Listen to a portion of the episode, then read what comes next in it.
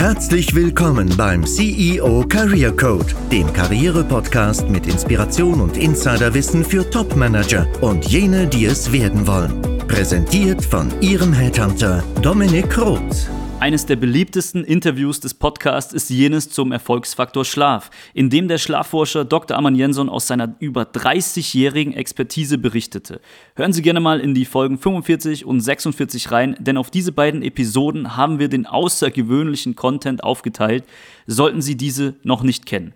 Außergewöhnlich war auch das Feedback vieler Zuhörer, da man sich im Business-Kontext kaum mit dem Thema Schlaf als Erfolgsfaktor befasst. Jeder Mensch jedoch ein Drittel seines Lebens im Bett verbringt. Wir optimieren alles und streben fortwährend nach Effizienz, vernachlässigen dabei aber diesen fundamentalen und weitreichenden Einflussfaktor. Um an die Grundlagen des guten Schlafs und sechs ungewöhnlichen Schlaftipps der beiden Episoden anzuknüpfen, habe ich Herrn Dr. Aman Jensson nochmals für Sie als Interviewpartner eingeladen. Hermann Jensson, herzlich willkommen zurück im CEO Career Code Podcast. Ja, hallo Dominik, freue mich, dass ich wieder dabei bin. Genau, wir sind mittlerweile auch per Du und deswegen darf ich dir auch nochmal gratulieren, nachträglich zu der Superresonanz aus diesen beiden Episoden. Das freut mich natürlich auch und zeigt, dass das Thema interessant ist und dass du da was Richtiges aufgegriffen hast. Da wir alle lebenslang lernende Individuen sind und vor allem High-Performer im Business-Kontext auf stetige Weiterentwicklung Wert legen, setzen wir uns heute nochmal damit auseinander, wie wir durch Schlaf unser Lernen maximal verbessern können, durch gewisse Gehirnströmprozesse kreativ Probleme lösen und infolgedessen unsere Ziele erreichen können. Ja gut, also genau dieses Thema ist natürlich super gut äh, untersucht äh, mit Studenten, mit Erwachsenen, mit älteren Menschen, mit Kindern. Und zwar das Studiendesign ist in der Regel sehr einfach. Äh, man bekommt sozusagen eine Lernaufgabe, beispielsweise sich bestimmte Wörter zu merken, Vokabeln zu merken. Und dann macht man mehrere Gruppen, in der Regel dann einfach auch eine, eine quasi Kontrollgruppe. Und dann lässt man die Menschen unterschiedlich lange schlafen. Oder eine Gruppe, die schläft vier Stunden, eine Gruppe, die schläft sechs Stunden und eine Gruppe, die schläft da üblicherweise in ihren sieben bis acht Stunden. Und dann vergleicht man das Ergebnis. Und ich glaube, ich brauche da nicht viel zu sagen. Die Gruppe, die natürlich länger geschlafen hat, hat eindeutig ein besseres Erinnerungsvermögen. Und aus wissenschaftlicher Sicht ist das auch erklärbar. Das heißt, wir wissen ja, unser Gehirn ist ein unendlicher Computer äh, mit unendlichen Speichermöglichkeiten. Aber es ist natürlich ein sehr komplizierter Prozess vom Kurzzeitgedächtnis ins Langzeitgedächtnis. Das haben wir alle in der Schule und wo wir studiert haben, natürlich teilweise äh, ja, mit nicht so guten Erfahrungen zur Kenntnis genommen. Ich habe natürlich damals alles, äh, alle diese Dinge nicht gewusst, aber einfach erklärt, alles, was wir am Tag an Informationen aufnehmen und auch die Dinge, die wir bewusst lernen, die konsolidieren, so heißt also das Fachwort, sich im Schlaf. Das heißt, dass die äh, Speicherungen im Kurzzeitgedächtnis dann im Schlaf ins Langzeitgedächtnis gehen. Und je besser wir schlafen, umso besser ist natürlich das Erinnerungsvermögen an einen gelernten Stoff, aber auch an unser tägliches Leben. Das heißt also alles, was äh, sozusagen unser Geist, unser Unterbewusstsein für wichtig empfindet, wird abgespeichert und an die Dinge können wir uns erinnern. Mhm.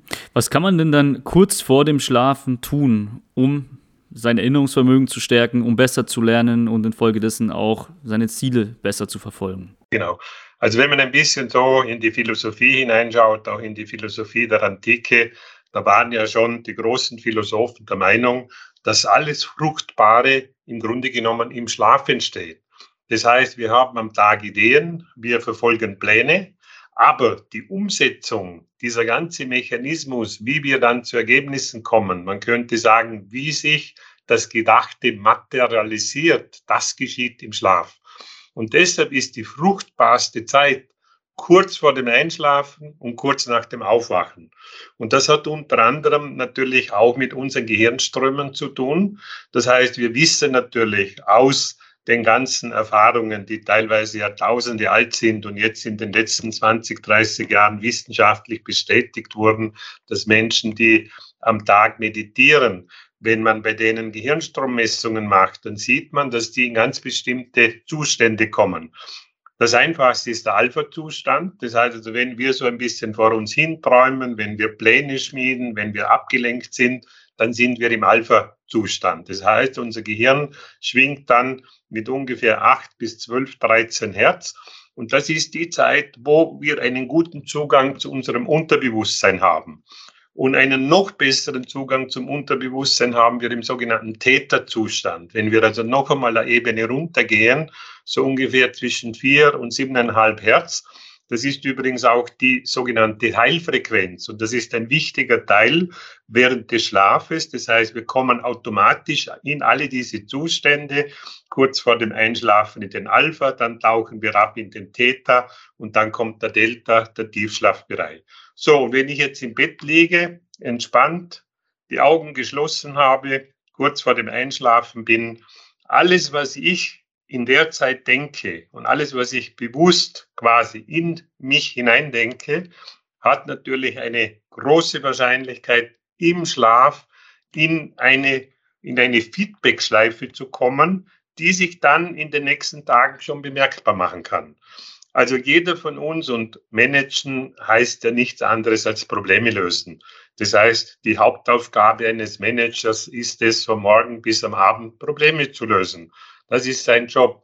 So, und jetzt gibt es natürlich Probleme, die man jetzt nicht, äh, sage ich einmal, mit dem kleinen Einmaleins lösen kann, sondern da braucht es natürlich mehr. Man muss in die Tiefe gehen, man muss die Zusammenhänge natürlich kennen. Und der Einstein hat ja schon gesagt, wir können ein Problem nie auf der gleichen Ebene lösen, auf dem es entstanden ist. So, also gehen wir in eine andere Ebene. Und diese Ebene ist eine unterbewusste Ebene. Und in der Bibel steht ja schon, beziehungsweise im Alten Testament steht ja schon, denn seinen gibt es daher im Schlafe. Das heißt also, ich kann quasi mit einem Problem zu Bett gehen und mich selbst programmieren und sozusagen mein Inneres zu motivieren, mir sozusagen über die Nacht für den nächsten Morgen eine Lösung zu präsentieren. Und es ist hoch erstaunlich, was da passiert, wenn wir solche Prozesse lernen. Das geht natürlich nicht bei jedem von heute auf morgen. Das ist Training. Wir müssen das wirklich trainieren. Wir sind ja im Grunde genommen Weltmeister vom Verdrängen. Das heißt also, das Erste, wenn ein Problem auftaucht, versucht ja unser Unterbewusstsein, das einmal klein zu machen, das zu verdrängen. Und das ist auch eine wichtige Regel. Je kleiner ein Problem ist, umso besser können wir es lösen. Je größer ein Problem wird, umso schwieriger wird es sein, es zu lösen. Also ist natürlich immer mein Ansatz, Probleme, sobald sie erkennbar sind, so schnell wie möglich zu lösen. Nichts anbrennen lassen. Anbrennen lassen heißt, das Problem vertieft sich in uns selbst, aber auch in unserem Umfeld. Also zurück zum Ritual. Was mache ich? Ich liege im Bett, habe meine Augen geschlossen und beschäftige mich jetzt mit dem Problem ohne dass ich in diesem Moment irgendetwas beurteile, ohne dass ich in diesem Moment irgendwelche negativen Emotionen erzeuge und ohne dass ich irgendein Ergebnis erwarte. Das ist wichtig, aber das ist sehr mhm. schwierig. Das ist sehr schwierig. Warum? Weil am Abend, wenn es ruhig ist um uns herum und wenn sozusagen der Körper in die Ruhephase kommt, dann passiert es sehr oft, dass der Geist noch einmal aktiv wird. Und das bedeutet dann, dass eben ein Gedankenkarussell sich entwickelt. Und wenn ich jetzt ein grobes Problem habe, das schon eine gewisse Größe hat, dann wird dieses Problem anklopfen. Genau kurz vor dem Schlafen wird das Problem, ja, es wird einfach aktiv. Und dann beginnt eben eine Gedankenattacke. Und Leute, die sich nicht bewusst mit diesen Ritualen beschäftigen, die kommen natürlich dann in einen Zustand, der nicht gut ist, weil das Problem sich zumindest im Geist vergrößert. Alles, was wir in der Nacht und am Abend erleben, kommt uns natürlich viel größer vor. Wir haben auch eine größere Schmerzempfindung während der Nacht und am Abend, wenn wir im Bett liegen. Das kennt jeder, der einmal Zahnweh gehabt hat. Sobald er sich dann am Abend ins Bett legt, hat er Zahnweh. Also das ist der Mechanismus, oder? Und wie ich sage, das muss man schrittweise lernen. Es ist nicht kompliziert, man muss dranbleiben. Man braucht halt ein paar Abende. Genau, und vor allem auch diese Parameter, die du gerade äh, preisgegeben hast. Jetzt müssen wir mal nochmal unterscheiden zwischen dem Thema Grübeln. Das sollen wir, in das Grübeln sollen wir nicht geraten und in irgendwelche Art von Angst Zustand, die dann damit vielleicht auch einhergehen kann. Man sagt ja auch, jedes große Problem war mal klein, aber wir bleiben mal schon bei einem größeren Problem. Wie geht man denn nochmal genau vor? Also, was ist denn der Unterschied zwischen ich beschäftige mich dann mit dem Problem und ich beschäftige und ich bin nicht vom Problem sozusagen okkupiert? Also, was genau, ähm, um da jetzt nochmal ins Detail zu sehen, gerne auch an einem Beispiel, ja, wie, wie du das vielleicht gemacht hast in jüngster Vergangenheit um dann letztlich auch eine Art Kreativitätsprozess in Gang zu setzen durch das Unterbewusstsein, durch den Schlaf. Ich glaube, darum soll es ja gehen. Aber was ist der Unterschied zwischen dem ähm, destruktiven Grübeln und dem Beschäftigen konstruktiver Natur mit dem Problem? Genau. Also es ist natürlich grundsätzlich so, Probleme haben natürlich viele Gesichter. Das heißt, also es gibt wirklich fundamentale Probleme, wo, wo, wo wir in, in unserer äh, Existenz bedroht sind, äh, Finanzprobleme, Gesundheitsprobleme. Also es gibt viele Probleme und wenn wir jetzt da beim Unternehmen bleiben, dann ist natürlich klar, oder die, die hauptsächlichen Probleme, die gehen immer um das Gleiche. Das, da geht es um die Finanzen, da geht es um, um die Menschen, die in der Firma sind, da geht es möglicherweise um soziale Konflikte, die gelöst werden müssen. Mhm. Und wie du richtig sagst, oder grübeln, grübeln und Probleme lösen, oder ist natürlich noch einmal ein Unterschied. Wenn ich an eine Problemlösung herangehe, dann ist es einfach wichtig, dass ich das ganz bewusst mache, dass ich also versuche, so viel wie möglich auszublenden, was sonst noch kommt. Und das Schöne ist, und das kann jeder heute Abend im Bett gleich einmal ausprobieren, beziehungsweise kann das jetzt schon ausprobieren. Wir können immer nur einen Gedanken denken. Wir können nie zwei Gedanken denken. Und das ist natürlich ein großer Vorteil. Aber sobald wir ein Problem haben, kommt immer der gleiche Gedanke. Das heißt, also dann beginnt eben dieses Gedankenkarussell, oder? Und je mehr ich mich da dann natürlich emotional hineinsteigere, umso größer nehme ich das Problem wahr. Das erste, was ich machen muss, wenn ich beginne zu grübeln oder wenn ich sehe, okay, das nimmt jetzt Fahrt auf, muss ich meine Gedanken beruhigen. So, wie mache ich das? Ich liege im Bett und mache folgende Übung. Und das ist vielleicht gar nicht schlecht, oder wenn man im Vorfeld diese Übung macht. Ich liege im Bett und lasse jetzt einmal im ersten Moment die Gedanken einfach kommen. Ich versuche nichts abzuwehren, ich lasse die Gedanken kommen. Die Gedanken, die kommen wollen, die kommen. Und dann kann ich ein bisschen beobachten.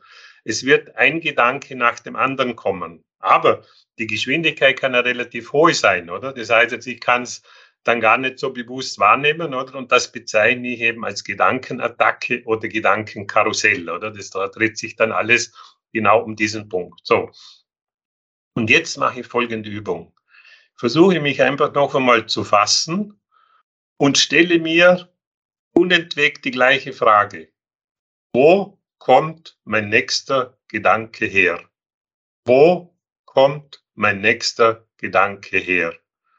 Und spätestens nach einer Minute werde ich etwas Wundersames feststellen. Es wird plötzlich ruhig. Das heißt, es kommen keine Gedanken mehr. Und dort steige ich dann ein, weil dann bin ich wieder in der Lage zu denken. Dann kann ich wieder meine eigenen Gedanken formen und dann kann ich mein Problem formulieren.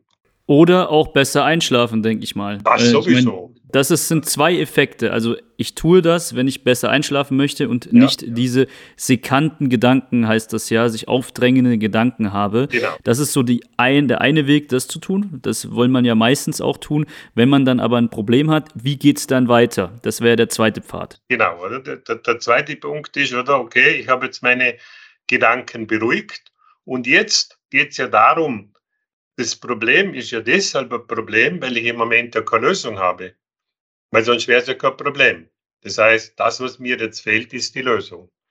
So, und jetzt geht es darum, dass ich mich innerlich programmiere und mir sage, ich wünsche mir, dass ich jetzt über die Nacht eine Lösung finde und wenn ich am Morgen aufwache, dass ich einfach ganz neue Perspektiven habe. Mhm. Und das haben wir sowieso am Morgen. Wenn wir am Morgen aufwachen, oder? Und wenn wir das vergleichen mit den Gedanken beim Einschlafen, dann ist es in der Regel so, dass wir zumindest für einen kurzen Moment andere Perspektiven haben. Morgenstund hat Gold im Mund, sagt man ja auch. Genau. Und das ist natürlich die wertvollste Zeit, weil jetzt kommt ja quasi das Ganze wieder im Rückwärtsgang zurück. Das heißt also, wir kommen dann äh, Im dritten Nachtdrittel, da haben wir viel Traumschlaf, also da sind wir eher in einem oberflächlichen Schlaf. Da haben wir natürlich Alpha-Wellen, da haben wir Theta-Wellen, da haben wir die Beta-Wellen. Und wir kommen dann am Morgen, bevor wir aufwachen, wieder automatisch in die Alpha-Wellen. Also ist es gut, wenn wir am Morgen spüren, okay, jetzt bin ich wach, dann mache ich vielleicht die Augen ganz kurz auf, dass wir die Augen wieder schließen. Dann bleiben wir im Alpha. Und jetzt horchen wir was sagt uns unser Unterbewusstsein? Was kommt da? Ganz locker und entspannt, einfach horchen, was kommt da? Und wenn ich sage, was kommt da, da kommen Gedanken. Und da kommen dann möglicherweise schon Ideen. Ideen. Da, kommen, da kommen dann die Perspektiven, da kommen dann Ansätze, was ich machen soll. Und am Anfang ist es auch sinnvoll, wenn ich dann das Ritual beende, dass ich mir das gleich aufschreibe. Weil es kann passieren, dass das beim Frühstück schon weg ist. Oder das geht dann ins Kurzzeitgedächtnis und das ist wie eine Telefonnummer, oder? Ich merke mir eine Telefonnummer und wenn man mich in drei Stunden fragt, oder, dann weiß ich die nicht, oder? Weil das Unterbewusstsein sagt, Telefonnummer, okay, das brauche ich jetzt nicht ins Langzeitgedächtnis. Wenn ich es oft genug mache, dass ich die Telefonnummer oft genug wiederhole, dann geht es natürlich ins Langzeitgedächtnis. Und es gibt Nummern, oder, die ich ewig weiß. Solange ich lebe, weiß ich diese Nummer, oder? Aber die ist auch wichtig. So, das sind so ein bisschen die Mechanismen, oder? Wie das Ganze abläuft. Und wir haben ja da schon in die Richtung, haben wir während der Corona-Zeit eine Entwicklung gemacht mit dem Soundlight Sleep System. Das habe ich, glaube ich, das letzte Mal auch erwähnt, wo wir über ein Soundkissen, über eine quasi äh, Lichtquelle, das ist also eine Lampe und im Sockel dieser Lampe ist die Elektronik drinnen und jetzt kann ich über dieses Soundkissen mich selbst programmieren vor dem Einschlafen und nach dem Aufwachen. Und da kann ich in alle Richtungen gehen. Und vielleicht, wo wir da auch noch einhaken können, eine zweite Möglichkeit, Probleme zu lösen, ist die Dankbarkeitsübung dass ich eigentlich gar nicht so sehr auf das Problem direkt eingehe, sondern ich mache vor dem Einschlafen eine Dankbarkeitsübung. Und die ist auch relativ einfach, oder? Die, die kann ich also, weil das ist auch gut für Leute, die nicht einschlafen können. Die liegen im Bett, schließen die Augen, sind ein paar Minuten ruhig, versuchen ruhig zu atmen, ohne sich da wieder zu sehr zu konzentrieren auf die Atmung. Einfach ein- und ausatmen dann nach drei, vier Atemzügen den Atem fließen lassen und dann beginne ich am Morgen. Ich mache jetzt ein paar Beispiele. Ich bin dankbar, dass ich heute Morgen ein super gutes Frühstück gehabt habe. Ich bin dankbar, dass ich am Vormittag den Franz getroffen habe, der mir eine wichtige Mitteilung gemacht hat. Dann bin ich dankbar, dass ich irgendeinen Auftrag bekommen habe. Also ich gehe über den Tag vom Morgen bis am Abend durch und ich werde viele Dinge finden, für die ich dankbar sein kann. Wir Menschen sind nicht automatisch dankbar. Wir tendieren, tendieren eher dazu, immer darüber nachzudenken, was uns fehlt. Wir denken viel zu wenig darüber nach, was wir haben. Oder jeder Mensch, der zwei Füße, zwei Hände hat, klar denken kann, gesund ist, oder? Das ist ein Geschenk. Die, diese Dinge nehmen die Menschen nicht mehr richtig wahr und ordnen sie auch nicht mehr richtig ein. Also beginnen wir mit diesen Dankbarkeitsübungen und dann kommen wir, oder? Und ich rede immer von Feld. Feld heißt einfach unser Leben, oder? Wenn man sich ein bisschen so mit den Theorien von Sheldrake beschäftigt, mit den morphogenetischen Feldern oder mit C.G. Jung, mit dem kollektiven Unbewussten, da sind Felder um uns herum. Und in diesen Feldern passiert unser Leben.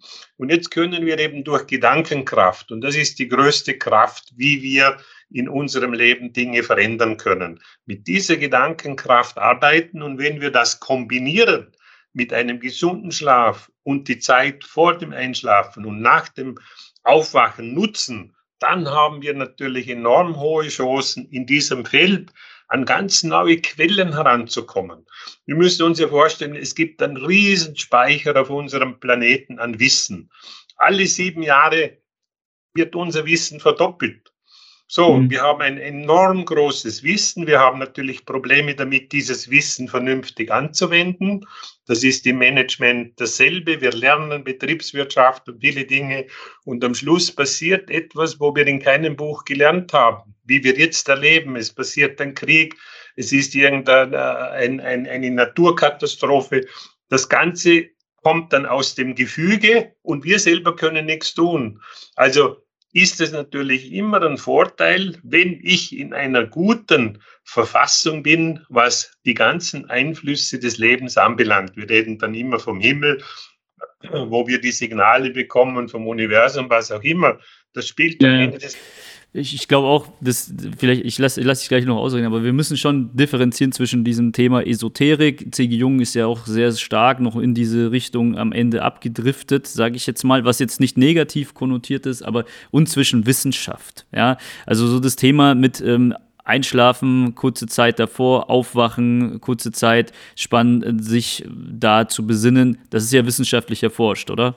Genau, also es, es sind natürlich, oder logisch, oder? Wir, wir haben natürlich, und die Wissenschaft hat ja insgesamt auf all diesen Gebieten enorme Probleme, oder? Also die, das hängt ja einfach damit zusammen, solange wir das Leben nicht erklären können, oder? Können wir auch den Schlaf nicht erklären. Und die Dinge, die, die ich jetzt da vortrage, oder die können wir auch nicht auf allen Ebenen wissenschaftlich mhm. erklären. Aber die Ergebnisse sind klar. Das ist Erfahrungswissen und dieses Erfahrungswissen ist teilweise tausende von Jahren alt. Also wenn wir das Ayurveda uns anschauen und wenn wir uns mit ayurvedischem Management auseinandersetzen. Also ich habe ja hier als, als, als, als Lektüre, oder? Man sieht, oder? Äh, Glück und Erfolg sind kein Zufall. Äh, das ist eigentlich unser Thema, dass wir schon ein bisschen lernen, dass wir zwar schon wissenschaftlich, faktisch die Dinge durchleuchten, anschauen können. Aber am Ende des Tages, oder, bleibt immer ein Stück, von dem wir nichts wissen. Und wo ich hin will, es muss natürlich einen Riesenspeicher geben, wo alles sozusagen abgespeichert ist, was wir nicht wissen. Weil alles neue Wissen entsteht ja von dort, oder? Das heißt, ich habe jetzt zum Beispiel viele Erfindungen gemacht, die vor mir noch niemand gemacht hat. Ja, wo kommt dieses Wissen her? Warum weiß ich, wie ich das machen muss, damit es etwas wird, wo ich patentieren kann? Also musste ich ein neues Wissen kreieren. Und dieses mhm. neue Wissen, das entsteht einerseits aus meinem Geist, aber mein Geist muss irgendwo auch wieder quasi Quellen haben, an die wir herankommen. Mhm. Und das ist okay. ja die eigentliche Herausforderung. Die Wissenschaft, die Gehirnforschung kann uns nicht sagen, wo entsteht unser Bewusstsein? Das, das kann sie nicht sagen. Ähm, das ist auch eine ganz langjährige, äh, ich sage jetzt mal, philosophische Frage.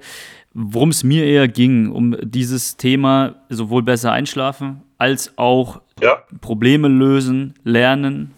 Und ähm, das ist aber schon, soweit wir zumindest in unserem Vorgespräch gesprochen haben, soweit wissenschaftlich erforscht, dass das Leistungssportler stetig tun, genau. äh, die auch mit dir zu tun haben. Ähm, also dementsprechend auch diese Alpha-Wellen und so, also genau. diese Alpha-Frequenz, Schumann-Frequenz heißt die, glaube ich, auch, ist auch sehr, sehr Gibt's gut. Auch, ja, ist auch ein wichtiger Teil.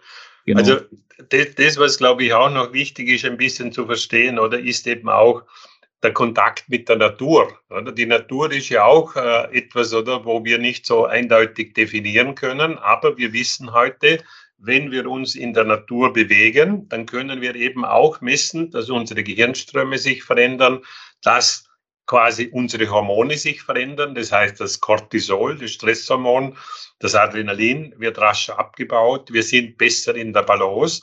Und das sind auch alles wichtige Dinge, oder, die ich natürlich in meinem Schlafcoaching den Menschen auch näher bringen muss, weil wir haben 24 Stunden und von den 24 Stunden sollten wir sieben, acht Stunden schlafen und den Rest so verbringen, dass wir dann wirklich diese sieben, acht Stunden schlafen können. Wenn wir den ganzen Tag Kaffee trinken, wenn wir den ganzen Tag Stress haben, wenn wir den ganzen Tag Probleme lösen, ja, dann wird es nicht möglich sein, am Abend einzuschlafen. Also muss ich mhm. zuerst die fundamentalen Dinge in den Griff bekommen. Und da, du hast ja gesagt, ich habe ja damals diese Tipps gegeben mit schräg schlafen, geerdet schlafen, äh, einfach wirklich alle Maßnahmen treffen, damit der Schlaf als Schlafprozess funktionieren kann. Und wenn ich das halbwegs im Griff habe, dann kann ich eben eine Stufe höher gehen und kann mich genau mit solchen Themen beschäftigen, die wir jetzt besprechen. Mhm. Ja, genau. Das ist eigentlich die Essenz. Und das war auch eigentlich der Schulterschluss zu dem letzten, zu den letzten beiden Folgen. Denn okay, dann schlafe ich besser, mache alle Phasen, REM-Phase, Tiefschlafphase sehr viel besser durch, durch das, was du auch an Angebot hast, an Bettensystem. Ähm, aber manche Personen haben eben Probleme beim Einschlafen, ja, und manche Menschen nutzen diese nutzen Techniken, wie du sie jetzt heute auch erklärt hast, besser oder gar nicht. Und äh, manche nutzen auch den, die Einschlafphase, um Probleme zu lösen, um die Kreativität in Gang zu setzen. Ähm, und das war, glaube ich, ein ganz guter Schulterschluss dazu. Vielen Dank dafür. Ja. Ähm, und wie Sie als Zuhörer vielleicht wissen und auch bemerkt haben, wenn Sie den Podcast treu verfolgen, habe ich bisher kein Angebot eines Sponsorings oder Product Placements in diesem Podcast angenommen. Zu den beiden Schlaffolgen mit äh, Dr. Amon Jensson kontaktierte mich jedoch ein treuer Zuhörer und erzählte mir, dass er das Samina Bettsystem, so heißt das, von ihm gekauft hat. Und äh, Herr Amon Jensson ist nämlich nicht nur ein langjähriger Schlafforscher, wie man jetzt auch bemerkt hat, sondern seit ein paar Jahren auch ein Familienunternehmer, bietet ein Bettsystem an, Schlafcoachings und so weiter. Und vor allem das Bettsystem ist schon für den gemeinen Verbraucher erstmal sehr hochpreisig, beziehungsweise klingt danach, ähm, wenn man es vor allem nicht als Investition betrachtet. Und ich habe das Ganze mal zum Anlass genommen und für Sie einen kleinen Rabatt rausgehandelt. Wenn Sie da mehr erfahren wollen, dann sehen Sie gerne mal in die Show Notes dieser Podcast-Episode für mehr Infos. Und mir bleibt nichts anderes zu sagen als vielen Dank. War wieder sehr bereichernd, war einfach mal ein Ausflug und ja, bringt uns alle, denke ich, zum Nachdenken und vielleicht auch zu einem besseren Schlaf. Ja, vielen Dank und ich wünsche allen wirklich weiterhin die Möglichkeit, den Schlaf unter die Lupe zu nehmen. Das lohnt sich. Wir verbringen 120 Tage im Jahr nur mit Schlafen und von daher ist es sehr sinnvoll, sich damit zu beschäftigen.